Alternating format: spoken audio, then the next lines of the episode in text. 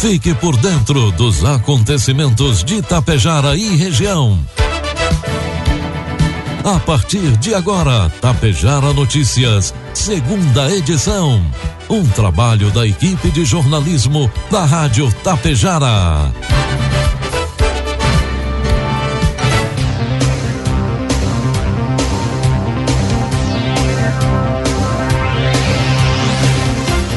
Doze horas com 34 minutos, 31 graus de temperatura. Boa tarde. Está no ar aqui pela Tapejara FM 101,5, a segunda edição do Tapejara Notícias desta segunda-feira, 12 de dezembro de 2022. Tempo solarado, muitas nuvens em Tapejara e você confere agora os principais destaques desta edição. Júri por tentativa de homicídio acontece hoje em Tapejara. Junta de Serviço Militar e confecção de carteiras de identidade terão recesso em Água Santa. Alunos de Coxilha participam do projeto Crescer Jovem. E bandido comete assalto à mão armada em residência no centro de Passo Fundo. Tapejara Notícias, segunda edição, tem oferecimento da Cotapel. Tem novidade no programa de pontos Cotapel. Além de somar pontos na compra de insumos, a partir desta safra de inverno, a campanha irá contabilizar pontos para a entrega de grãos das quatro culturas que trabalhamos: soja, trigo, milho e cevada. A cada saca entregue em uma de nossas unidades, o produtor soma um ponto. São mais de 25 opções de prêmios incríveis te esperando. Então vem logo deixar seus grãos, somar pontos e trocar por televisores, celulares, ar-condicionado e muito mais. Para mais informações, entre em contato com a unidade Cotapel mais perto de você. Cotapel, ao lado de quem produz. Produtos agrícolas. 12 horas com 36 minutos, cotação dos produtos agrícolas, preços praticados pela Cotapel nesta segunda-feira. Soja vinte centavos, milho oitenta quatro reais e o trigo pão PH 78 ou mais oito reais. Com as mudanças climáticas globais, os produtores de soja têm se deparado com novos problemas na lavoura. Esses têm resultado em grandes prejuízos econômicos. Um deles, formação de sementes esverdeadas, em contraste com as de coloração amarela próprias para comercialização. Esse fenômeno é causado pela retenção de clorofila na semente e no grão em função de variações climáticas nas lavouras, como ocorrência de temperaturas extremas e a falta de chuva no período de desenvolvimento da semente de soja. Além disso, há fatores genéticos, como explica Edivaldo Aparecido Amaral da Silva, professor da Faculdade de Ciências Agrárias da Universidade Estadual Paulista, campus de Botucatu. O problema da semente verde causa 10% de perda na produção de soja por ano, representando 36 milhões de toneladas perdidas do grão e 12 bilhões de dólares de prejuízo econômico anualmente. Por meio de um projeto selecionado para uma das chamadas conjuntas lançadas em bioeconomia, o pesquisador estabeleceu uma colaboração com colegas de uma universidade dos Países Baixos e também com a Embrapa Soja, com o objetivo de avançar no entendimento dos mecanismos básicos associados à degradação de clorofila nas oleaginosas, um dos principais fatores limitantes para o desenvolvimento de soluções para o problema da semente verde. O projeto resultou no desenvolvimento de marcadores moleculares. Informe Econômico. 12 horas com 38 minutos, trazendo informações e cotações do mercado econômico.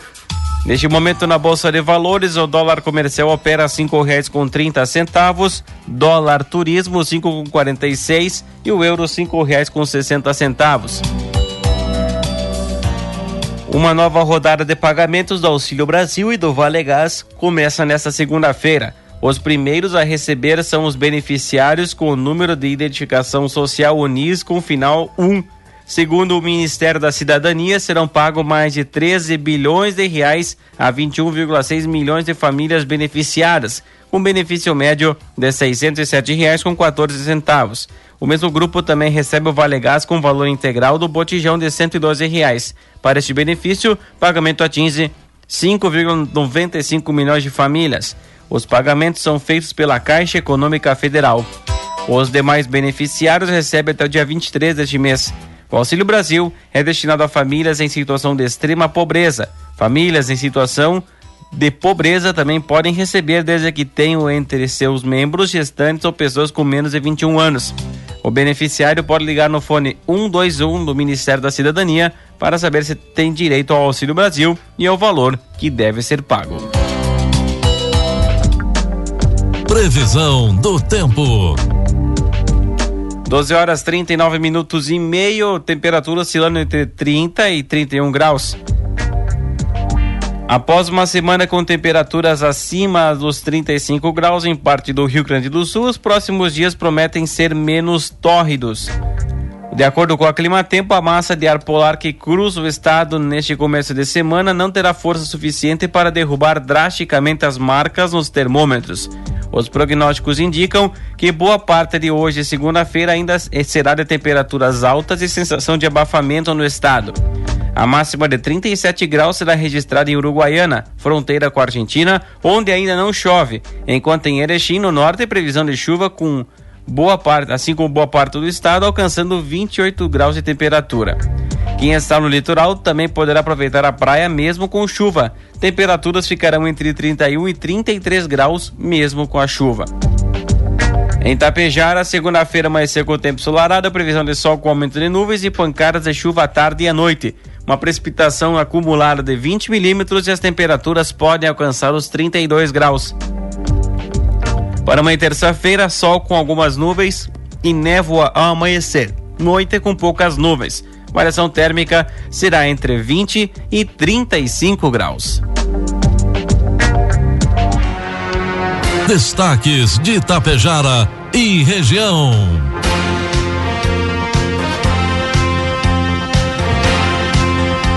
12 horas com 41 minutos, 31 graus de temperatura.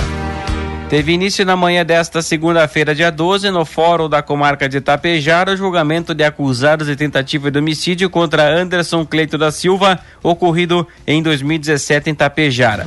O crime aconteceu no dia 2 de, de setembro, onde Anderson foi alvejado por dois disparos de arma de fogo. Segundo o processo, os réus Joseph Michel Martins de Oliveira, 26 anos, e Paulo Roberto Mendes Macedo, de 43, são acusados dos disparos. Joseph ficou por um pouco mais de um ano recolhido ao presídio e Paulo Roberto ainda está preso. Eles estão sendo acusados de tentativa de homicídio.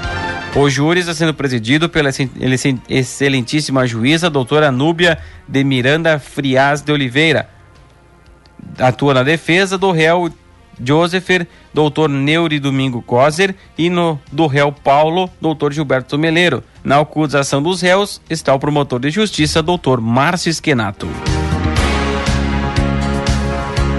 Secretaria da Administração de Água Santa informa que não haverá atendimento no setor da Junta de Serviço Militar e na confecção de carteiras de trabalho e carteiras de identidade do dia 20 de dezembro até o dia 1 de janeiro de 2023, voltando os atendimentos no dia 2 de janeiro.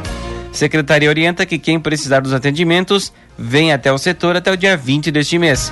Posterior ao dia 20, em caso de urgência, a pasta pede que todos se dirijam para a recepção no segundo andar do centro, centro administrativo de Água Santa ou liguem no telefone 3348 1080.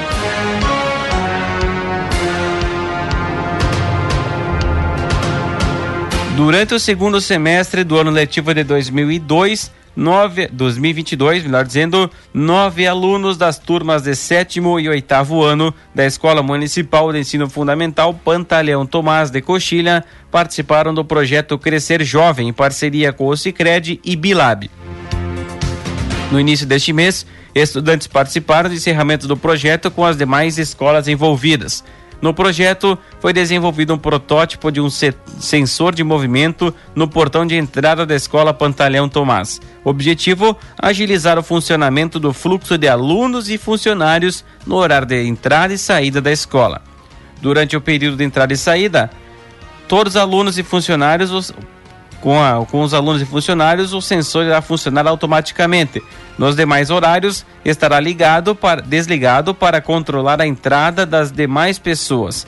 A administração de Coxilha através da Secretaria de Educação, parabeniza todos os alunos envolvidos no projeto. 12 horas com 44 minutos, temperatura oscilando entre 30 e 31 graus.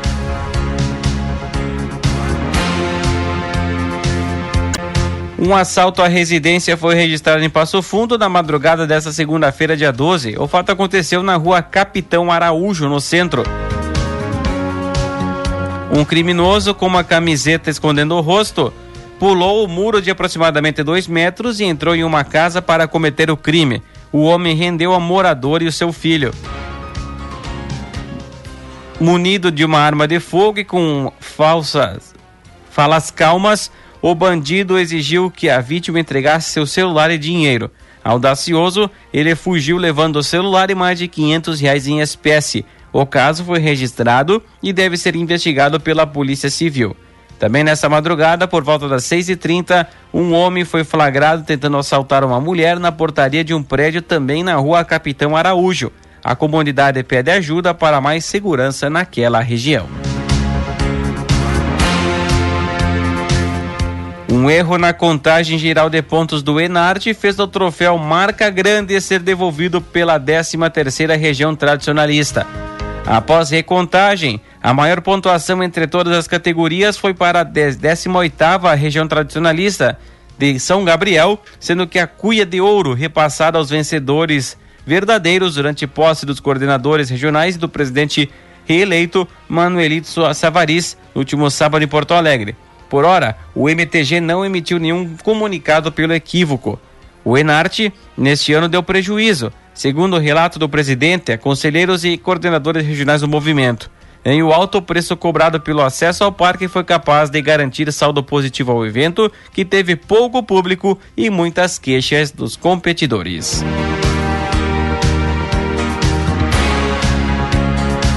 Na tarde da última sexta, a Erechim foi contemplada com o selo Migracidades, aprimorando a governança migratória local no Brasil, fruto de parceria entre a Organização Internacional para as Migrações, a Agência da ONU para as Migrações e a Universidade Federal do Rio Grande do Sul, a URGS, com o apoio da Escola Nacional de Administração Pública.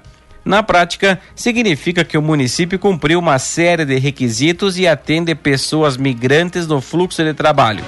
Dentre as ações, a Secretaria da Assistência Social atende famílias migrantes, acompanha a inclusão nos serviços públicos municipais e a emissão de documentos necessários para estabelecimento no país, dentre outras ações. O reconhecimento foi celebrado pelos gestores públicos municipais e tem o objetivo de capacitar atores locais, impulsionar o diálogo migratório, certificar o engajamento dos governos em aprimorar a governança migratória e dar visibilidade às boas práticas identificadas nos estados e municípios brasileiros. A certificação com o selo Migra Cidades 2021 é um reconhecimento importante e de, da, que dá visibilidade ao trabalho que os governos participantes vêm realizando. O processo envolveu a construção de um diálogo de diagnóstico para a governança migratória local e a definição de prioridades que serão trabalhadas e monitoradas. O objetivo é contribuir para a construção e gestão da governança migratória local de forma qualificada e planejada. Erechim sendo selecionado entre as demais cidades do Brasil como município ao qual possui mecanismo para orientar e ajudar os migrantes que aqui chegam, é sem dúvida uma cidade para todos, comemorou a secretária da Assistência Social, Clarice Moraes. 12 com 48, 30 graus de temperatura. No início do mês de novembro, ocorreu o rompimento de uma barragem localizada no rio Taquari-Mirim, no distrito Sede Independência, entre Marau e Passo Fundo. Em entrevista, o proprietário do Espaço Pol Lazer e Eventos, antigo Camping Pol, Luiz Antônio Pol, explicou que a represa foi construída há mais de 60 anos. A edificação do local é mista, que possui vigas de concreto e pranchas de madeira que acabaram se deteriorando com o tempo. Mês passado, essas pranchas se romperam, o que veio ocasionar um esvaziamento lento e gradativo da barragem. Nenhuma propriedade chegou a ficar alagada com o rompimento. Segundo Paul, após o acontecido, os moradores do entorno que, com o passar dos anos, se adaptaram com a represa, se sentem desamparados, pois os órgãos competentes não têm dado a atenção devida após o rompimento e eles temem que nada seja feito. Ele também lamenta os prejuízos ambientais que esse fato gerou, já que a extensão do rio é de aproximadamente 4 quilômetros e até o momento nenhum dado foi levantado por órgão competente sobre o impacto. A esperança, conforme Paul, está nas mãos do promotor de justiça, doutor Paulo da Silva Cirne, que nesta semana comunicou que o Ministério Público efetuou contato com a CE e a FEPAM para ter um posicionamento sobre as medidas que serão adotadas pelos órgãos. Segundo o promotor, a demanda foi solicitada com urgência para definição do caso. Na noite de ontem domingo ocorreu um furto em Passo Fundo de um veículo HB20 placa AXV 3G08 padrão do Mercosul, emplacado em Caseiros, de, emplacado em Sertão de cor azul. De acordo com informações, a vítima participava de um evento no centro de eventos Aspen, quando por volta das 11h30 da noite sua amiga percebeu que haviam furtado sua bolsa de cima da mesa. Imediatamente comunicou à segurança do local, uma vez que o interior da mesma estavam as chaves do veículo e esse estava estacionado na parte interna do local. Neste momento, a vítima relatou que o comprovante do estacionamento do interior do evento estava em seu carro e se deslocou até onde havia deixado, momento em que foi para fora e visualizou o carro deixando o local. A vítima chegou a gritar, mas o veículo saiu em alta velocidade. Não foi possível identificar quem estava dentro do veículo, pois o automóvel possui vidros escuros.